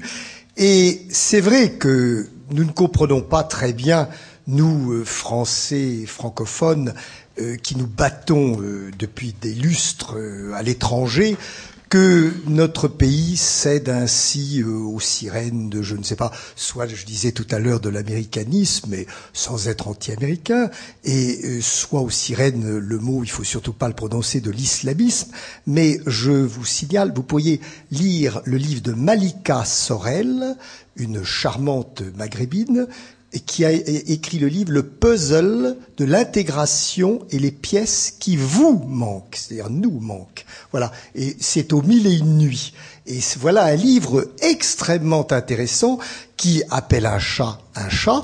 Et je crois que nous, Français, je m'inclus bien sûr là-dedans, enfin j'essaie de ne pas m'inclure, nous, nous, nous, nous avons la trouille. On a peur de, de dire, euh, le jeu, Monsieur Asselineau le disait tout à l'heure, les gens ont peur de s'exprimer, puis quand on leur donne un peu le temps de parole, petit à petit, reconnaissent que oui, n'ont pas voté au traité euh, euh, européen, etc. Donc je crois qu'à un moment donné, euh, Jean-Paul II avait dit euh, cessez d'avoir peur. Je crois qu'il faut tout simplement être français, euh, apprécier la France, euh, accueillir le monde entier si ce monde entier apprécie ce qui est français, Dieu sait si c'est le cas, parler le maximum de langues, euh, penser qu'il y a des francophiles aux États-Unis, penser que nos, amis du monde arabe euh, ils sont très nombreux. Vous l'avez rappelé tout à l'heure de, de Syrie. J'ai visité la Syrie en son temps. Mon Dieu, c'est un trésor culturel. C'était un trésor culturel que la Syrie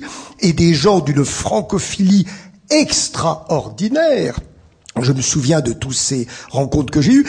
Le Québec, je, me souviens des dizaines de milliers de manifestants qui euh, étaient pour la loi, euh, pour les lois, la loi 101, euh, pour le, que le français redevienne une langue appréciée dans leur propre pays.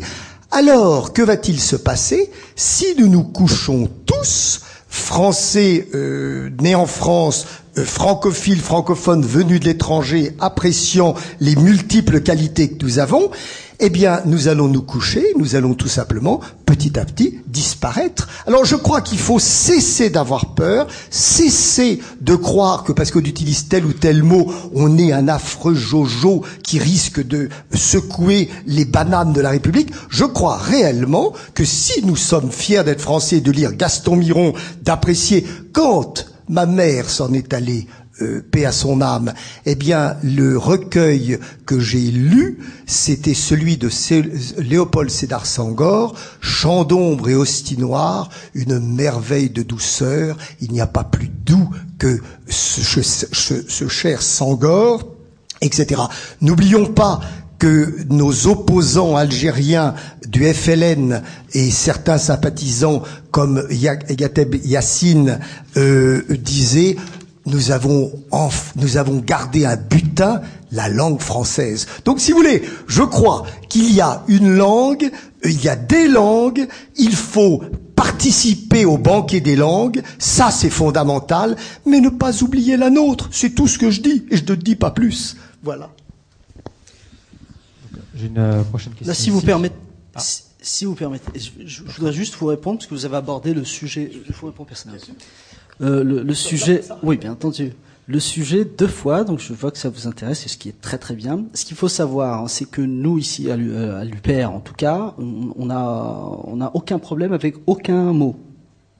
Vous voyez?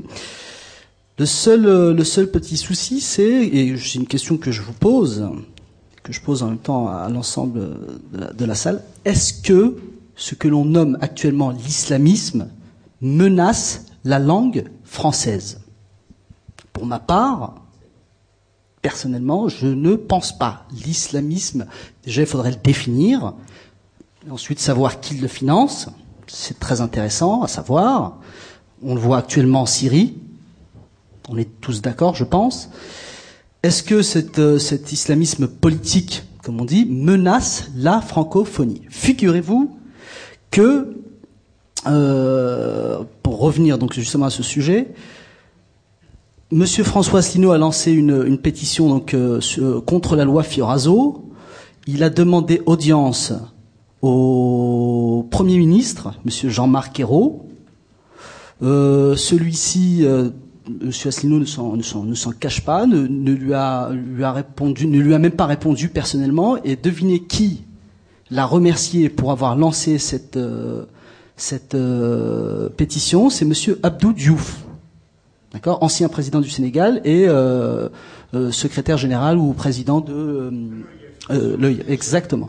Sur ce, nous étions invités par Monsieur Christophe On- On- Ondelat pour une émission que vous avez peut-être vue.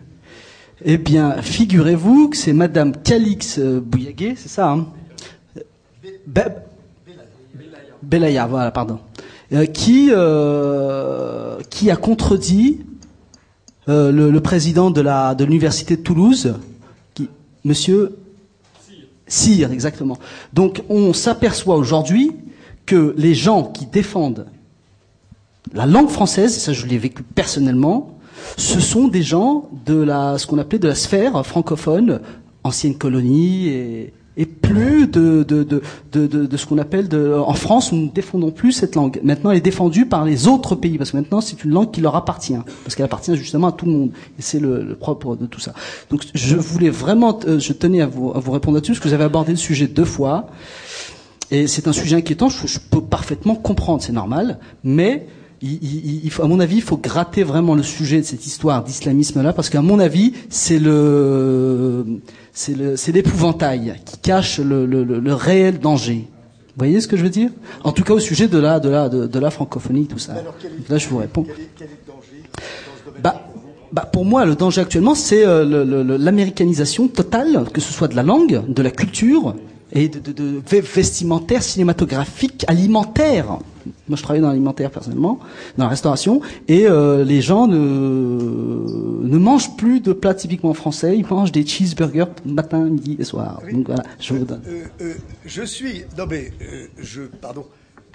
Je, je, tout à fait, euh, ce que vous m'avez dit, euh, rien ne me choque, bien au contraire, je partage. Euh, ce que je voulais dire, c'est tout ça est complexe, et c'est très complexe, en quelques minutes de débat, c'est toujours très difficile de résumer des situations. Bon, la, la seule chose, c'est que nous sommes pris un petit peu quand même en sandwich entre cette, euh, je vous dis, moi je dis rien d'anti-américain, je connais des Américains très charmants, et dans, de, de côté américain, si vous voulez, qui exagère dans le domaine du cinéma, dans bien des domaines, enfin on, on l'a dit euh, depuis, donc je reviens pas.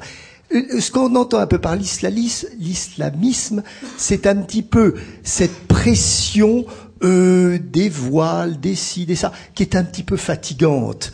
Euh, si nous avions, c'est un peu fatigant quand même, euh, c'est pas dans nos traditions, si vous voulez. Et si nous voyions parfois des voiles qui étaient un peu de couleur tricolore, ça serait sympathique aussi. Donc, ce que je veux dire, ce que je veux par là, c'est qu'il faudrait un petit peu qu'il y ait de la variété dans les couleurs, justement, et que ça soit un peu sympathique, rieur. Quand je vais, quand je suis allé en Malaisie, j'ai été ébloui de voir tous ces jolis petits voiles sympas, euh, frétillants et tout. Alors, la France, c'est la variété, c'est la diversité. Je suis fils d'une Marseillaise et fils d'un Bourguignon, et nous aimons la diversité, mais pas cette espèce de côté un peu noir, fatigant, etc. C'est ce que je voulais dire par l'islamisme. Merci. On a une euh, prochaine question.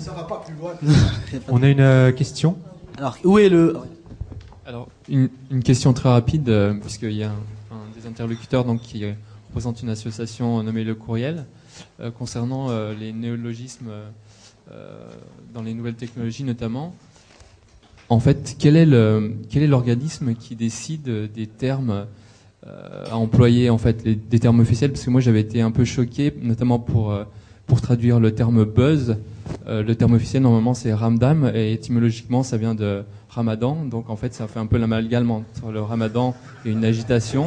Bon, bah, là, c'est euh, catastrophique. donc, bon, alors là, je. Donc euh, qui euh, qui qui décide des termes officiels et, et, aussi est-ce qu'on pourrait pas s'inspirer aussi de ce qui se fait au Québec puisqu'ils ont une espèce de de dictionnaire de termes qui sont pas employés en France. Alors, voilà. Au Québec, ils ont effectivement l'OQTF, l'Office québécois de la langue française. Euh, qui est un peu ici repris à la fois par l'Académie, mais surtout pour les termes effectivement techniques et nouveaux et pour les euh, la, terminologie par la, la, la, délégation générale à la langue française et aux langues de France, la DGLFLF, voilà, euh, qui édite effectivement des bulletins qui ne sont pas forcément très très diffusés, euh, dont le monde du travail se saisit finalement assez peu. Euh, par exemple, on leur doit récemment mot dièse comme traduction de hashtag pour tout ce qui va être Twitter et, et, autres sites communautaires. Je ne sais pas si c'est à eux qu'on doit par exemple ordinateur. Dans la plupart des pays du monde, vous allez en Russie, vous allez au Japon. Merci. Euh, ils, ils, ont gardé computer. Nous avons réussi néanmoins à imposer, effectivement, je, je remercie l'assistance, euh, un mot à nous pour le traduire. Euh, le problème de la terminologie, c'est pas tant la création, souvent les, équivalents français existent, que le manque de volonté de s'en saisir des acteurs économiques et des, salariés eux-mêmes. Il y a quand même une, une idéologie, une mode, euh, un, mouvement de groupe qui tend déjà à remplacer des mots qui ne sont pas techniques. Euh, dans mon milieu aérospatial, par exemple, j'entends régulièrement des phrases aussi compréhensibles que est-ce que tu as checké euh, est-ce que tu peux me montrer Est-ce que tu as checké les plots par rapport au run que je t'avais demandé sur les ranges de tel et tel paramètre? Voilà. bon. mais entre eux, disons que le fait d'utiliser d'autres mots, le fait de choisir puisque c'est les mots qui sont utilisés euh, couramment par mes collègues, le fait de choisir de les mettre en français passe pour un acte militant, puisque naturellement, ils sentent bien, à partir du quatrième mot que je traduis en français spontanément dans la phrase, que derrière il y a une volonté puisque c'est pas le, terme qu'ils auraient spontanément utilisé. Donc si déjà la substitution du vocabulaire courant en est à ce stade, euh, le vocabulaire technique malheureusement a peu de chances de suivre. Maintenant effectivement, si vous voulez vous en saisir vous-même et diffuser dans vos, environnements professionnels, euh, le site de la DGLFLF propose régulièrement des terminologies. Alors souvent malheureusement il y a quand même un manque de il y a quand même un grand manque de, courage ou de euh, d'originalité. Ils vont traduire bug par bog bon. Euh, parfois, effectivement, l'usage courant, par exemple, pour déboguer, j'ai entendu récemment déverminer, qui avait l'avantage d'être quelque part plus explicite dans sa construction. Oui, euh, si vous voulez, quand on voit euh, ce que vient de dire notre ami sur la langue employée, enfin, si on peut appeler ça une langue, c'était absolument épouvantable. Euh, moi, j'ai mon message, euh, je dirais ma force numéro une, c'est de dire à tous nos amis, nous d'abord, et, eux avec, relisez les grands auteurs de la langue française, c'est magnifique, c'est extraordinaire, euh, de, de Stendhal à tout ce que vous voulez, ça c'est de, c'est de la valeur ajoutée, c'est merveilleux, et euh, l'autre jour, je suis allé donner une conférence au lycée Kléber à Strasbourg. Il y avait 300 jeunes gens et jeunes filles. Et je leur ai parlé du français, de la France, du rayonnement français au XVIIIe siècle. Je me suis dit, comment vont-ils prendre ça? C'était des jeunes de 16, 17, 18 ans. Je m'attendais franchement euh, à, à, des remerciements polis. Ça a été, croyez-le, une ovation. Eh bien, je me suis dit, que notre jeunesse, notre belle jeunesse euh, francophone, française, américaine, si on leur apporte les bons auteurs de Malraux à Monterland, mais tous ceux que vous voulez, à Leclésio, etc., etc. C'est, moi, mes conférences, celles que je donne, c'est sur les grands auteurs de la langue française, parce que c'est magnifique. Camus, je leur ai parlé de Camus pendant une heure et demie. Ah, Camus, c'est quand même au cœur de, de la France, du Maghreb, etc., enfin, je veux dire, de l'Algérie. Et, ces auteurs, tous ces gens-là de blog, de nuns, de tout ce que vous voulez, ils connaissent pas tout ça. Ils se privent d'une allégresse, de, du, magnifique.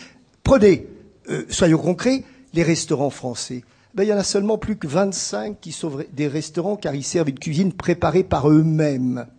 Eh bien, les 75 autres n'existent plus. Façon de parler, c'était les, les, la nourriture rapide. Enfin, on en a besoin un petit peu parfois, mais c'est les bons restaurants qui préparent la bonne cuisine. Eh bien, la langue française et tous nos Michelin, tous nos, grands, nos, grandes sociétés, chaque fois que je rencontre quelqu'un, je dis, dites-moi, quelle était votre dernière lecture? Et là, tout de suite, on voit l'œil s'éveille, et ceux qui s'intéressent à nos auteurs, à leurs auteurs, à leur littérature, et à celle des autres. On peut très bien lire de bons auteurs américains, de bons auteurs anglais, etc.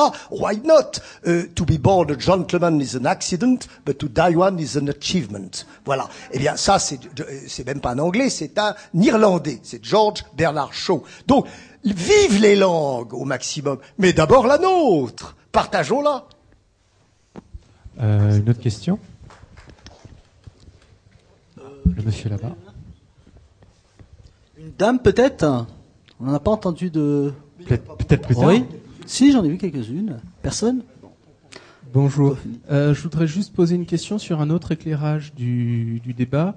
Euh, on parle beaucoup de la défense du, français, notamment à niveau international et à niveau euh, institutionnel. mais d'expérience, moi je pense qu'il y a aussi un gros problème du français, tout simplement parce que beaucoup de Français ne savent plus parler leur propre langue. Et euh, le niveau, euh, notamment euh, scolaire français, frôle l'analphabétisation. Excusez-moi. c'est un constat que j'ai fait. Il se trouve que mes deux parents étaient enseignants d'anglais. Et ils m'expliquaient de même qu'ils avaient de plus en plus de mal à enseigner l'anglais pour la bonne et simple raison que leurs élèves ne parlaient plus le français. Donc ils devaient d'abord enseigner le français avant d'enseigner l'anglais. Et euh, ce qui amène à une autre problématique, c'est que euh, ce niveau lamentable fait qu'une grande partie de la population française, finalement, en définitive, n'aura pas accès à l'anglais. Hein, euh, c'est une réalité. Et que dans cette situation, on va se retrouver avec, alors je lance des chiffres au hasard, mais peut-être 80% de la population qui va se retrouver complètement sur le carreau et sans aucune euh, opportunité par la suite euh, d'évoluer dans des carrières où justement l'anglais sera nécessaire. Ils ne maîtrisent pas leur propre langue. Ça semble effectivement une question très pertinente. Peut-être davantage d'ailleurs, euh, à mon sens, que, la, haute littérature ou la littérature tout court, puisque c'est déjà une porte d'accès à cette littérature que d'avoir cette, aisance avec, la langue. Et par ailleurs, la littérature peut être un biais un peu élitiste pour proposer effectivement aux gens une appropriation de leur propre culture. Euh, le problème de, de l'enseignement est un problème d'abord politique, puisque c'est la, la, politique qui va, c'est l'homme politique qui va décider euh, euh, des programmes en dernier, en dernier recours, et puis finalement des volumes d'enseignement. En, de mémoire, en 20 ans, on a perdu l'équivalent d'une année de français entre le collège et le lycée, à force de réduire les heures à chaque fois pour introduire des cours d'informatique, plus de cours de technologie, etc. Et c'est toujours le français qui a été raboté. Effectivement, l'équivalent d'une année entière de, de travail crée aussi.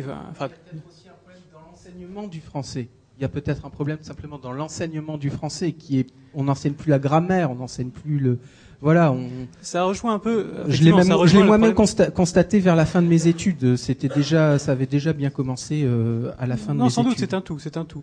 Mais effectivement, on peut y voir une volonté politique, une volonté politique qui, qui accompagne très probablement effectivement la montée de l'anglais, puisque on délaisse plus facilement un outil qu'on maîtrise mal, on délaisse plus facilement une langue dans laquelle on s'est toujours senti plus ou moins en défaut, faute d'avoir effectivement les structures les plus adaptées, les plus correctes pour s'exprimer avec cette peur de l'orthographe notamment que des cours peut-être un tout petit peu plus intensifs, comme ils étaient donnés il y a 15 ans, hein, sans plus, leur auraient permis de surmonter. Ça semble effectivement lié à la volonté politique de passer à autre chose. Et on, on ne tue jamais mieux son chien qu'en l'accusant de la rage. Merci. Alors, euh, une autre question euh, Alors une dernière question parce que euh, après on va prendre une petite une petite pause café avant d'écouter Monsieur euh, Asselineau. Bon, euh, troisième table ronde, pardonnez-moi, pour lancer la troisième table ronde. Mademoiselle. Allumé, oui, bonjour. Donc euh, moi, bah, c'est un rebondit exactement entre les deux de ce que vous étiez en train de dire, c'est-à-dire, excusez-moi, oui. ça rebondit sur ce que vous étiez en train de dire, c'est-à-dire, on se, vous- tout à l'heure vous parliez du fait qu'à un moment on a euh, emprunté beaucoup de mots à l'italien parce qu'en Italie il se passait quelque chose qui était la Renaissance. Aujourd'hui on emprunte beaucoup de mots à l'anglais, mais on n'emprunte pas beaucoup de mots à l'anglais qui nous permettraient de lire de la grande littérature anglaise. C'est-à-dire que on est on, on se bat contre ces anglicismes qui rabotent toujours plus vers le bas, une espèce de sous-culture mercantile qui n'élève pas du tout et qui, et qui rabaisse, puisque les mots euh, qu'on utilise euh, sont euh, toujours plus simplificateurs et du coup ne sont pas du tout vecteurs de culture. Donc ce qui serait aussi une, une manière de résister à l'anglais, pas par patriotisme effréné, mais par le fait que cet anglais qu'on nous propose rabote vers le bas. Et surtout, deuxième chose, à force d'avoir les films toujours en anglais et les chansons toujours en anglais, moi j'ai un niveau d'anglais à peu près, euh, voilà, j'ai fait des études, je parle un petit peu anglais. Quand on écoute la radio et que ça va vite, on comprend pas. Donc je veux dire, on est baigné dans un anglais qu'on comprend pas quand il va vite et des films à la télévision, si on lit pas les sous-titres, qu'on comprend pas. Et du coup, on s'enferme de plus en plus dans une espèce de culture qui nous tire vers le bas et qui en plus, dont on comprend un mot sur deux. Euh, voilà. Je vous rejoins là-dessus. En fait, on finit par avoir un peu le sentiment des citoyens de seconde zone dans son propre pays, puisque euh, à l'aéroport, je crois que c'était en 2009 de mémoire, l'aéroport euh, Charles de Gaulle a, ch- a changé toutes ces, euh, tous ces, abrégés. Vous savez, vous aviez, vous avez quatre lettres parfois qui donnent actual, in, block, time. Enfin bon, vous avez tout un tas de tout un vocabulaire technique en fait sur les zones de l'aéroport de manière à aider à l'aiguillage euh, du, voyageur. Et brutalement, ça a été non pas surtitré en anglais, mais transposé. Donc vous perdez effectivement, vous avez des supermarchés où vous voyez des welcome, vous avez des Carrefour Market, on perd effectivement tous les références qui nous font nous sentir à l'aise et nous sentir légitimes dans notre propre pays, notamment à travers les slogans publicitaires, les choix des marques, etc. Par contre, euh, là où vous dites euh, une sorte de, sous-vocabulaire qui nous rabaisse effectivement, je pense que c'est pas seulement aussi restrictif, que c'est aussi euh, que ce, plutôt ce caractère restrictif n'est pas seulement hérité, mais il est vraiment voulu. Il y a une intention derrière. Quand vous dites, j'ai quelques exemples là, on va essayer d'aller très vite, mais quand vous dites un job, ben, un job, c'est pas tout à fait pareil qu'un boulot, et c'est surtout pas, pas du tout pareil qu'un métier.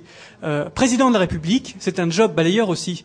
C'est une façon que de masquer les réalités sociales. Quand vous parlez d'un job d'été ou euh, qu'un qu'un- un recruteur vous propose un job, un CDI dans son entreprise, finalement, la précarité est complètement, est complètement euh, gommée euh, par ce vocabulaire. Donc on est tout à fait dans la langue de bois en réalité.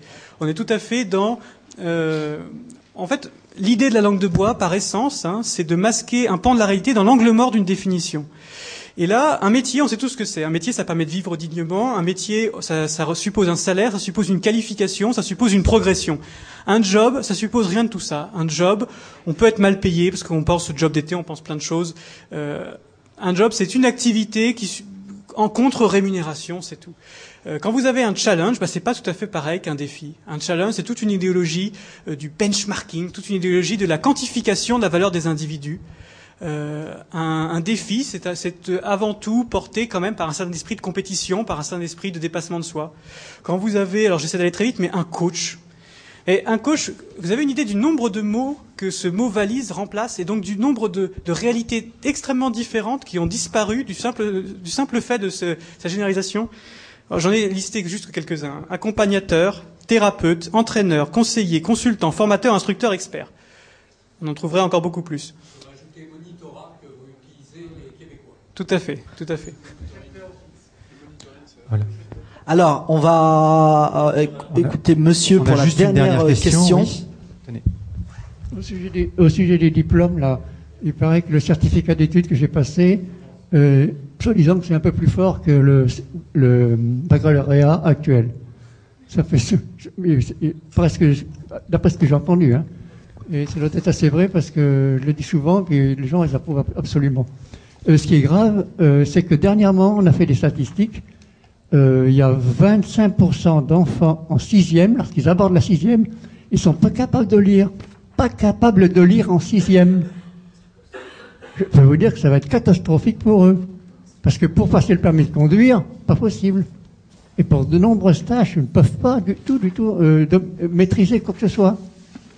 Hein? Maintenant, au sujet de la lecture, le monosyllabique, là, parce que c'est ce- celle que j'ai appris, c'est extrêmement lent. Vous savez très bien, vous les anciens, au début c'est extrêmement lent. Mais moi, je peux vous dire que maintenant, j'arrive à lire beaucoup, beaucoup- enfin trois, quatre fois plus vite dans ma lecture sur écran et que je parle. Ça, j'ai été étonné, je l'ai constaté. Je peux pas parler aussi vite que je lis. Oui, oui. Merci beaucoup. Bon. Comment? Oui, oui, c'était plus un témoignage, c'était très bien. Merci beaucoup, euh, merci à vous.